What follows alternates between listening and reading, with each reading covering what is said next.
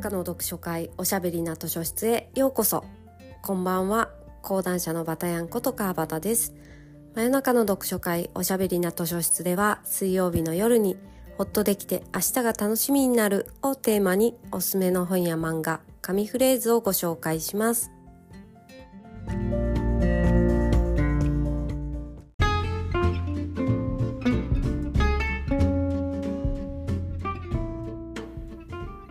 第155夜を迎えました。今夜はお便りのご紹介はお休みで最近私の一押し本を勝手に紹介するコーナーです。今日の勝手に貸し出しカードはク・ビョンモさん著幼い園子さん役の四輪人の食卓という本にしました。この本と出会ったいきさつからお話ししてもいいでしょうか。つい先週末にですね K ブックフェスティバル東京アートブックフェアという2つのブックイベントに行ってきたんですね。K ブックフェスティバルは韓国のブックフェア韓国の小説とか韓国語の本とかそういう韓国の本を扱ったブックフェアで東京アートブックフェアは東京都現代美術館で開催されたビジュアルブックとかエディトリアルデザインブックフェアでした。行ってよかったなってすごく思ってすごい楽しかったんですよ。一人で行ったんですけどちょっと学園祭的な感じがすると言いますか。みんなが小さなブースを出していてそれぞれのブースで本を選んだり出店者の方と話をしながら本を買うっていう経験自体がすごい楽しいなって思いました。どちらもちょっと残念ながら会期が終わってしまったので皆さんも是非どうぞっていうタイミングじゃなくなっちゃったんですけど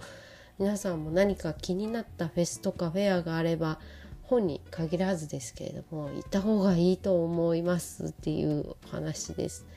っていうのは私どっかちょっとイベントに対して尻込みしていたところがあって、まあ、年とともに億劫になっていたというのもあるんですけど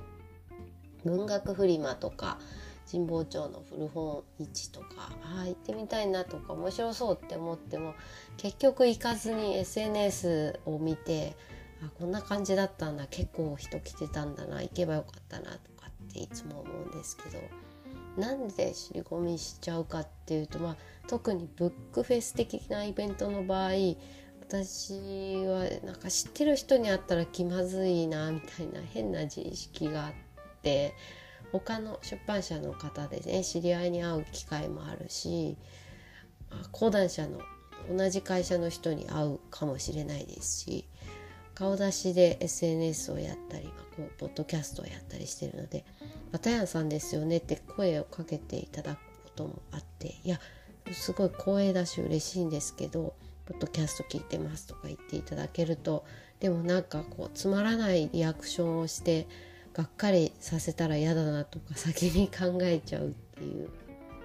関係ないですけどそう誕生日のサプライズとかがすごく苦手で昔から。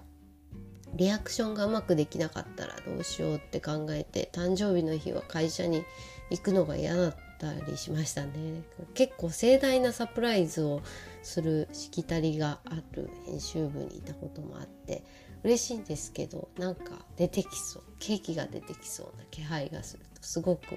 困惑するっていうそういう同じような方いらっしゃるでしょうか。まあ、ちょっと話がそれちゃいましたけれどもこういう本関係のイベントは、まあ、なんかちょっと自意識をこじらせがちと言いますか昔は普通に好きな作家さんの新刊サイン会とかトークショーとか行ってたんですけどね、まあ、最近も行きますけれども列に並んでると講談社の川端さんですよねって話しかけていただく時もあってなんかバレてしまったみたいな気恥ずかしさがありますね。別にこそこそする必要ないんですけどね。堂々とサイン会並んだらいいんですけど知ってる人に会ったら恥ずかしいなとか思ってしまう、まあ、そんなことはうじうじ気にせずに気になったイベントには行った方がいいなと思いました。年とともにちょっと。腰が重くなっていたことを反省した次第ですそんな K ブックフェスでですねクビョンモさんの「四輪寺の食卓を見つけましておおと思ってクビョンモさんはですね以前にこのポッドキャストでもご紹介したハカの人ですあの殺し屋のおばあちゃんがめちゃくちゃ活躍する話です。そのクビョンモさんの小説が他にも翻訳されているって知らなくてこれは買わなくちゃってこれくださいってレジに持っていったらそのブースの方が多分出版社の書士官官房さんの方だと思うんですけど「他墓は読まれたんですか?」って「あそうですそうです」ってこれもすっごい面白いですよ。楽しんでくださいねってお釣りと一緒に渡してもらったんですよすごく面白いですよって言いながら本を買う言われながら本を買うっていいなと思ってすごい感動してしまいました。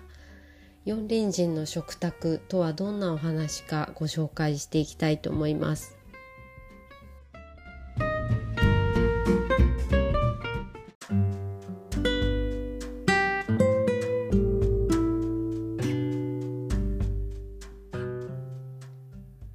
四輪人の食卓の舞台は韓国の都心から少し離れた場所にある国が建築した集合住宅なんですね。そこは国家の少子化対策の一環で作られた共同住宅で入居10年以内に子どもを3人も受けるという条件付きで入居が許可されるんです。格安で結構いい条件のお家に入れるっていうことですごくたくさん応募があるんですけれども、まあ、そこに4組の夫婦が入居してきます。専業主婦の奥さんです。でに子供が2人いる夫婦もいれば奥さんの方が働いていて旦那さんが主婦ですっていう人もいます。奥さんがイラストレーターをしているという人もいたり、まあ、それぞれ価値観とか家族環境はバラバラなんですね。でもまあ安めにいい広い部屋に住めるというメリットがあって集まっている。その集合住宅共同生活の真ん中に表題にもなっている大きな食卓があるんですよ。で大きい一枚板のテーブルでしょうか4人の家族4家族が子供も含めて全員座ってもまだ余裕があるぐらいのでかいでかいテーブルがあってそこが面白いんですけどその半分シェアハウスのような個別の居住空間居住空間はあるんですけど、まあ、ちょっと共同生活っぽいこともできますよっていう風になっているみたいなんですね。この小説の冒頭はその大きな大きなテーブルに4家族が集まってなんとなく自己紹介というかウェルカムパーティー的な探り探り距離を詰めていく緊張感ある感じからスタートします。先に入居していたらしい家族と後から入ってきた家族がいるみたいなんですけどイラストレーターの奥さんは忙しいからってま来なかったりしてえなんでちょっともう顔出せないのっていう、まあ、不穏な空気が流れたりします。しかしこの人たちとま暮らしていくんだからま仲良くしなくちゃいけないという緊張感があるわけですよ。絶妙な入りだなと思ってもう冒頭からすごい引き込まれちゃったんですけどクビョンモさんの墓はその殺し屋のノワール小説で全然違うなってこのママ友たちのタワマン文学的なものを書けるなんてなんて幅広い作家さんなんでしょうと思いましたね。同じ設定で角田光代さんか桐野夏夫さんが書いていたとしてもしっくりきそうな感じの小説です。この不穏なウェルカムパーティーから始まりまして無理やりの共同生活共同体を描いていくわけなんですよね。そう子供たちをみんなで一緒に育てていこうよっていう雰囲気になるんですけど、まあ、しかしずっとじわじわと息苦しいんですよ。このいい条件の家に住めたんだから、まあ、なんとかうまくやっていかなきゃってそれぞれ思ってるんだけど子供たちにもいい環境なはずって思い込もうとするけどそれぞれに無理をしたり、まあ、我慢をしたりしているからずっとこうじわじわ息苦しいんですよね。そしてその4家族の夫婦ともにみんなちょっとずつ嫌なやつなんですよ。そこがリアルだなと思いました私だったらこう頭金とかなんかいろいろ無駄になってしまってもいいからもう出ていきたいなって思っちゃいそうですけど子供にとってはいい環境だよなって思ったりするとまあなかなか難しいんですかね。今日はこの本の役者幼い園子さんの後書きから紙フレーズを紹介して終わりたいと思います。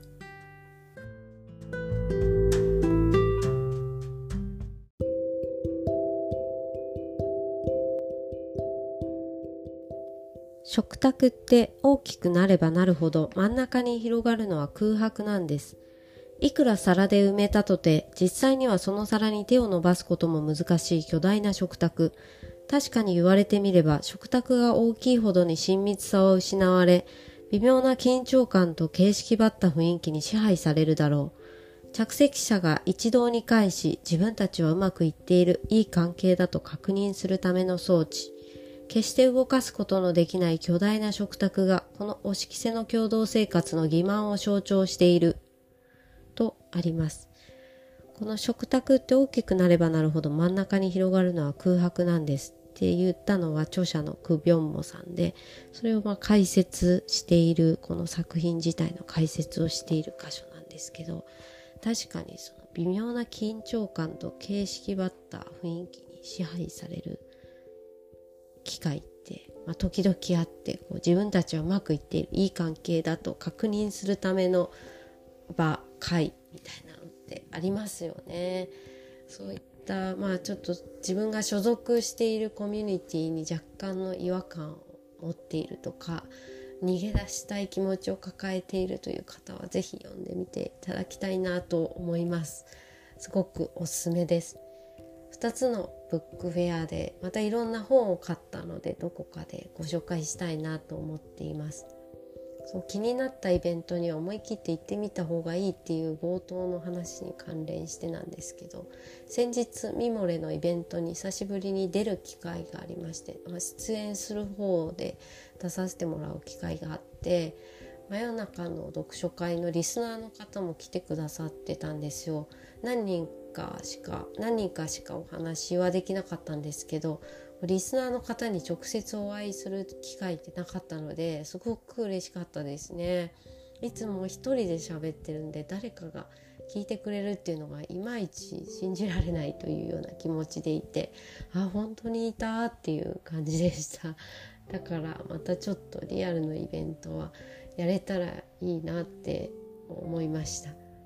今日は少し個人的な話をいっぱいしてしまいましたね。すみません。またリクエストお待ちしています。今日も最後までお付き合いいただきありがとうございます。